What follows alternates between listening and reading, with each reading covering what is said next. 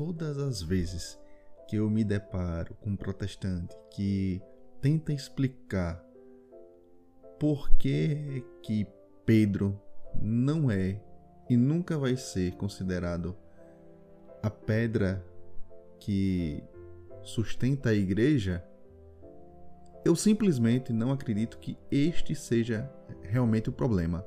Não.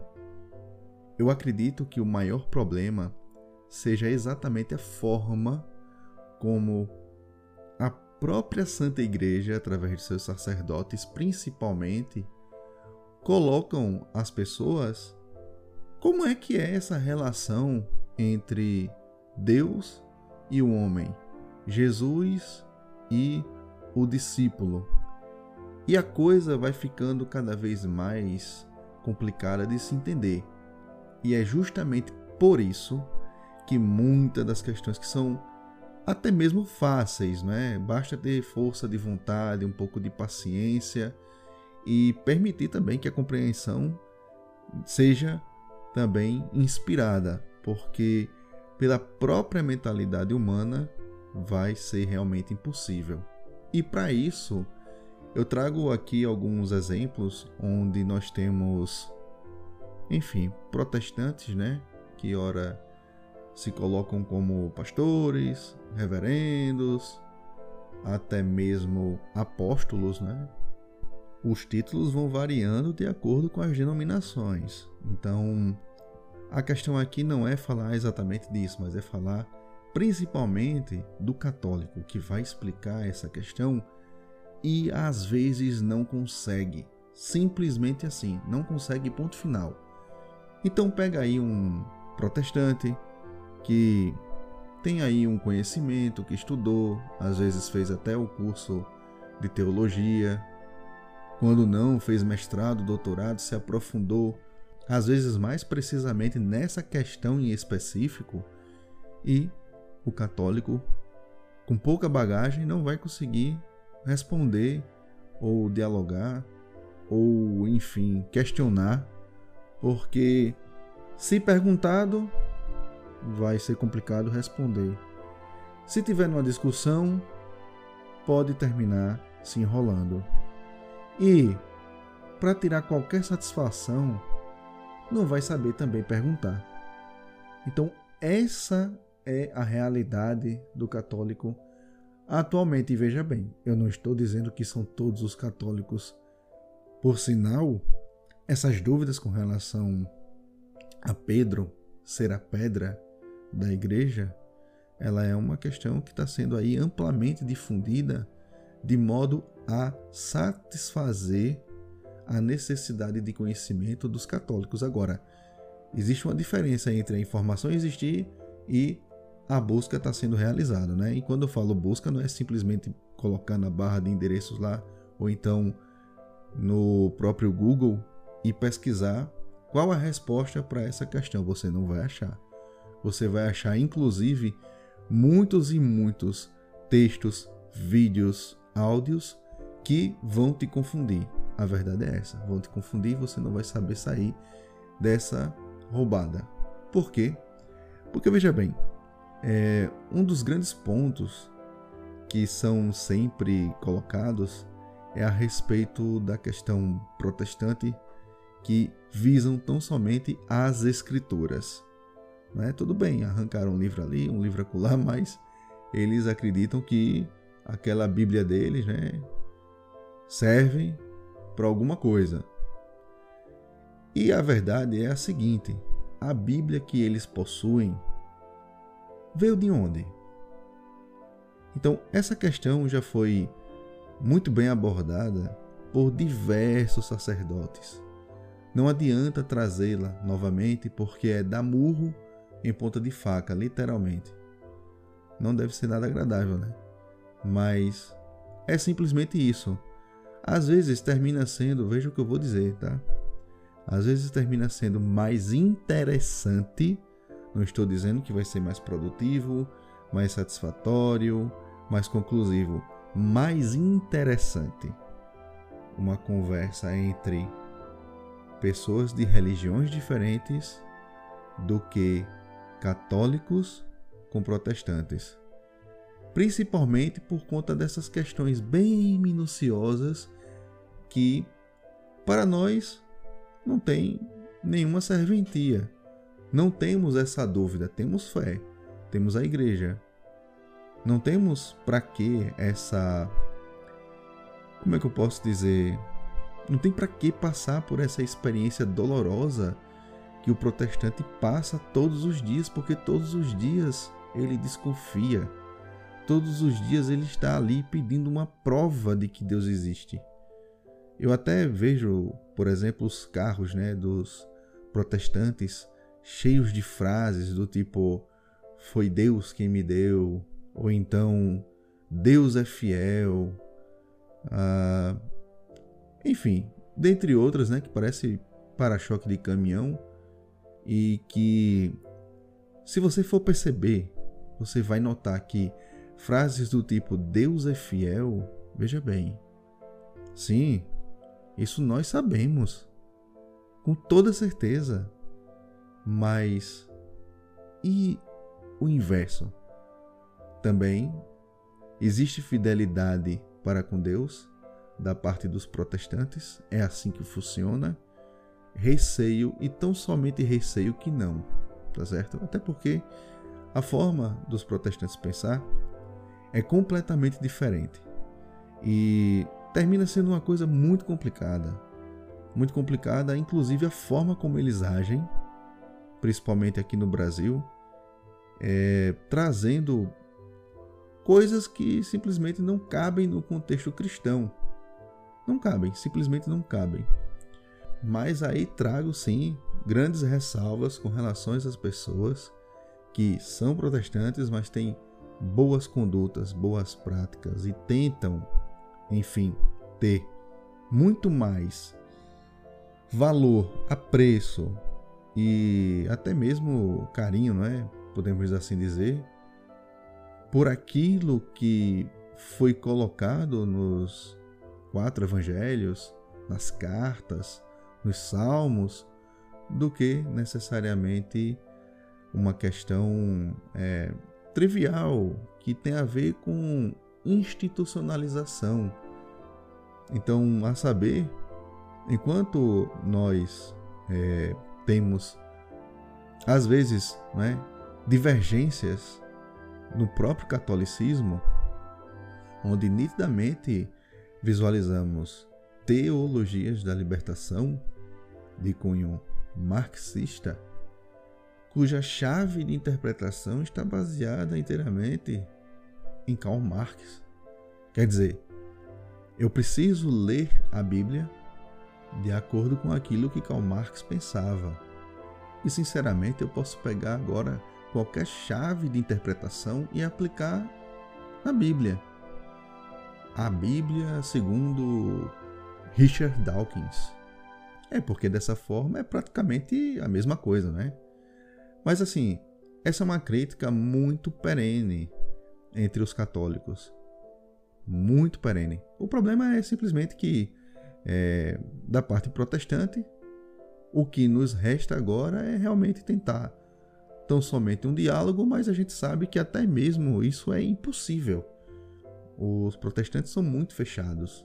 Eles praticamente copiam todo o modelo judaico de interação social e a tendência com eles é justamente o exclusivismo. Então, tudo aquilo que for dentro daquela. Como é que eu posso dizer? Porque são as diversas denominações que, no fim das contas, elas não formam uma só. Elas são isoladas. Eu até queria evitar, mas eu vou ter que trazer o exemplo. Então, a quadrangular não é a mesma coisa da Universal, que não é a mesma coisa da Assembleia, que não é a mesma coisa da Sara Nossa Terra, que já não é a mesma coisa da Presbiteriana, que também é diferente da Batista, que é diferente da Luterana e por aí vai. Todas elas são completamente diferentes são comunidades extremamente isoladas que tendem a um comportamento social, ou seja, de como eles conseguem relacionar, não é? se relacionar e, é, no fim das contas, é cada um por si. Agora é verdade que existem assembleias, existem universais, existem quadrangulares, bolas de neve e por aí vai, não é? Mas talvez não tantas em determinada região é, de presbiterianas, de batistas.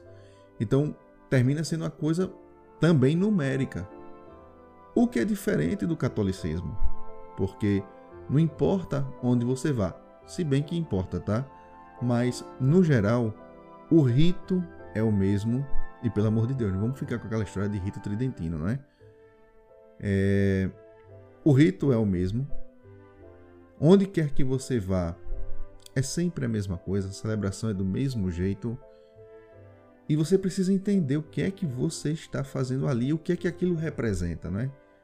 Existem é, ex-protestantes, né? Muito famosos, inclusive, muito citados nos meios católicos, que simplesmente ficaram loucos, né? Depois que descobriram o significado real da missa. Porque o protestante não tem esse eles, eles não têm essa liturgia, né? Eles não cumprem a missa, eles cumprem outra coisa, é o tal do culto, né? Que termina, veja só, dizer que eu nunca presenciei é complicado, eu já presenciei. E qual foi a experiência? Então, é muito difícil dizer qual é a experiência porque é uma coisa muito vaga. É uma palestra, é verdade. Tem muita música. Tem comida. É bacana. É animado.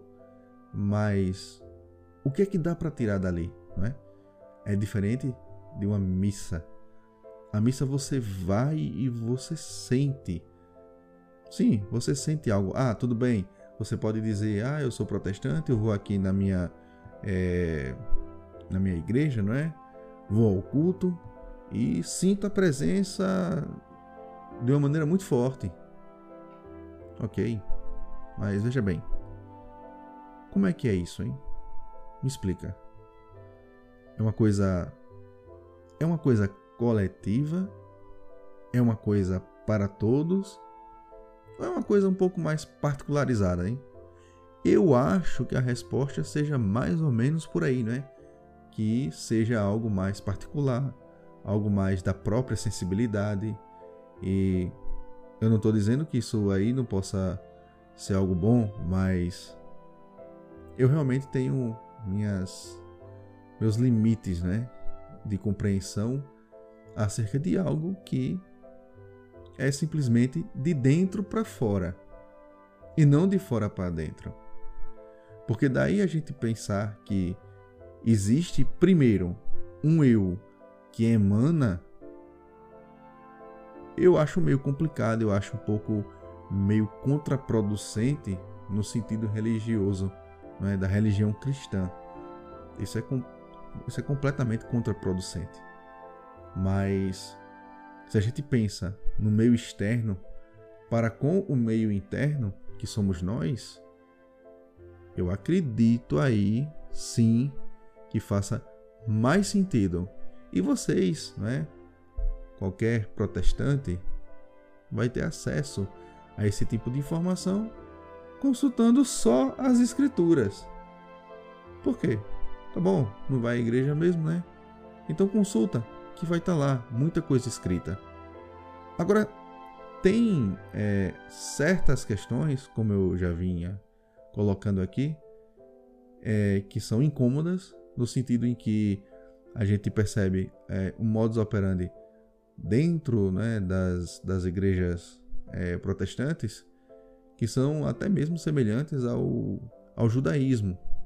Algumas igrejas, inclusive, pouco trazem do Novo Testamento, pouquíssimo Sim, colocam lá um painel bem gigante lá no fundo com o nome Jesus, né? Porque para eles, para eles a questão da imagem é, é, um problema, entendeu? Eles não acreditam em imagem, né? É, até tem uma piada que dizem que é, protestantes não tiram fotos, né?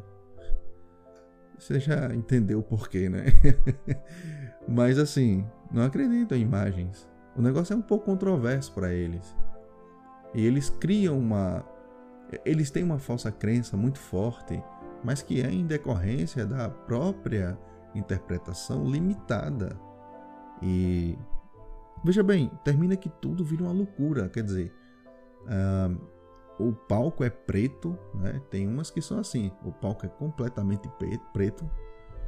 Parece que você vai para um show uh, de heavy metal.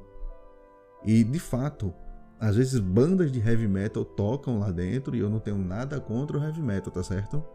A única coisa que eu acho é que talvez numa, numa celebração não caiba aí o heavy metal, entendeu?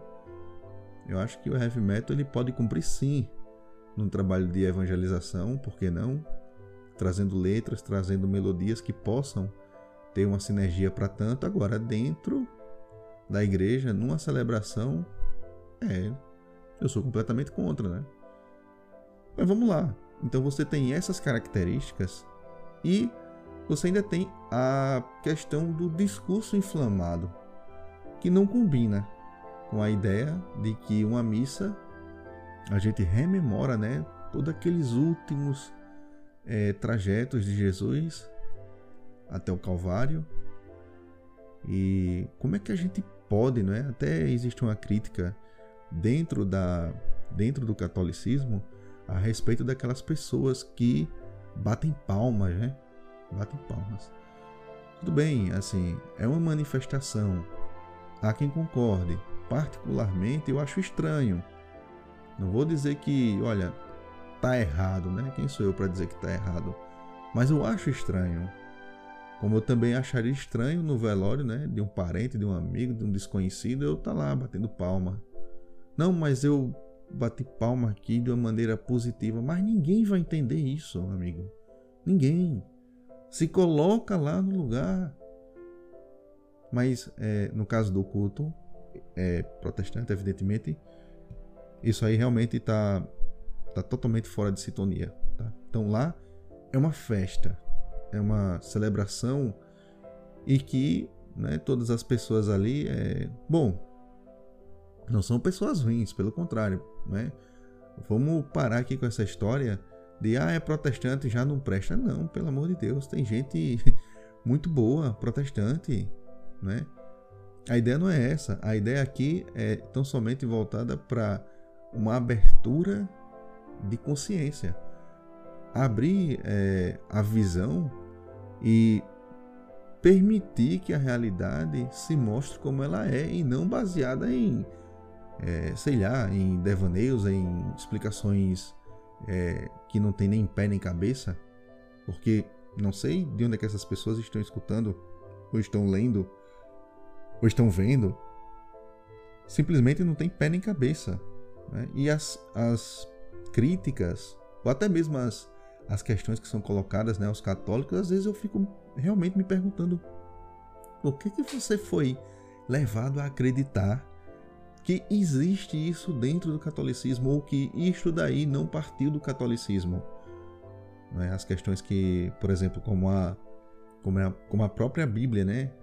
É, como você vai conseguir julgar uma coisa que surgiu anos-luz, né? vamos colocar assim, surgiu anos-luz para você e por conta de uma mentalidadezinha, lógico, não foi uma mentalidadezinha, tá? Não foi por conta de Lutero, não foi necessariamente por conta de Calvino, lógico, foram, é, digamos, os atacantes ali do time, né? Mas eles é, estavam bebendo em fontes anteriores.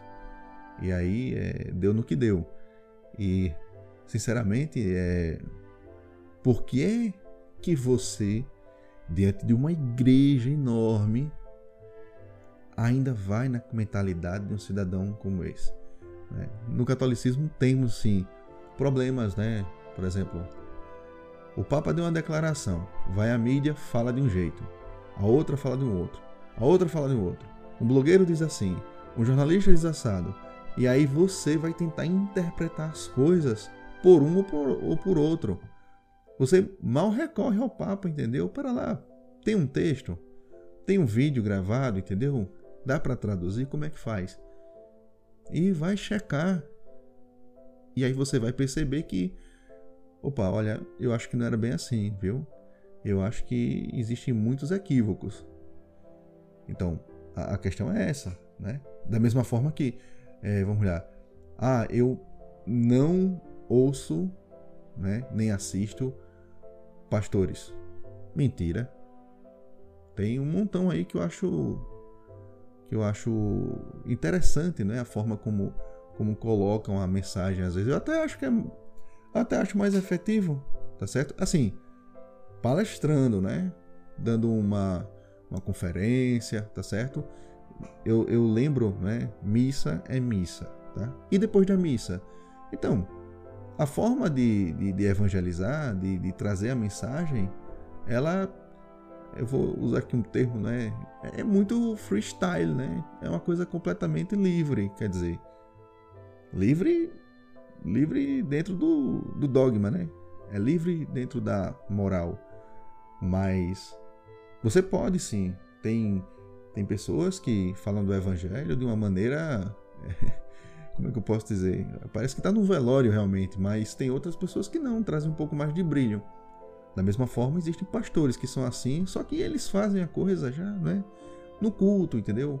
É, às vezes não, não são cultos não, às vezes são realmente palestras, mas que confundem a coisa porque né, eles dão aquela misturada tal, mas a crítica não vem para isso, né? O que eu tô colocando aqui é que de fato existem sim é, pastores que fazem é, um bom trabalho, né? então conseguem passar a mensagem, embora mesmo assim eu não possa estar aqui dizendo tá certo, não, não tá certo, entendeu? Não, não está certo. Infelizmente eu queria dizer tá certo, rapaz, tá ótimo, não, mas não tá. Mas vamos dizer que é, bom, ah, por conta disso agora vão todos ser automaticamente condenados ao fogo do inferno. Não, isso também nem me cabe, entendeu? Eu acho complicado quando as pessoas têm esse, esse raciocínio. Agora, veja, o ponto de partida de toda essa, essa discussão é, são justamente as ofensas que são colocadas pelas desconfianças, pelas imputações, pela maneira como a igreja é vista e é colocada é, tem pastor que acredita que o próprio Papa seja o anticristo. Repare. Repare que coisa, entendeu? Então, é sobre isso. Então você não está sendo o melhor cristão quando você traz uma crítica, né? Vamos lá, vou aqui criticar um, um pastor pelo quê? Não, porque ele é pastor só, porque ele é crente, então eu vou criticar só por isso, né? Eu, eu acho que isso é completamente descabido. Agora, da mesma forma, você. Tudo bem, você já tá, tá nítido para você. Eu sou protestante. Ponto final. Aí por que você é protestante? Ah, porque o Papa é anti, anticristo. Né? Não tem cabimento, amigo. Infelizmente. Vá, vá se fortalecer dentro daquilo que você acredita. Né? Vá recorrer a Calvino, Lutero, a quem você queira. Mas não venha atingir o catolicismo. Né? E outra coisa, eu acho que o que a gente precisa ter é respeito mútuo, né? Mas acima de tudo, a gente precisa respeitar as origens. A gente precisa respeitar o que nos deu vazão. Porque senão, como é que como é que funcionaria esse sistema de hipocrisia, não é? Tá aqui é, o católico reclamando do judeu, não pode, tá errado. Ah, mas não foram os judeus que mataram Cristo? Sim. E não era uma profecia? Não tem que se cumprir? E não era assim mesmo? Certo. E aí? É, e aí que o homem veio e lavou a alma de todo mundo. E dos judeus? Também. Mas eles não acreditam. E daí? Tá entendendo? Não é a minha racionalidade que vai trazer a informação que você quer ou algo para que a gente possa concordar, não é? Mas enfim, assim, a questão ela é muito mais longa, né? E eu trouxe aqui só alguns recortes, alguns picotes, né? Mas é só para abrir, né, a possibilidade de se conversar também nesses termos. E espero que alguma coisa que eu tenha dito aqui possa ser de alguma utilidade.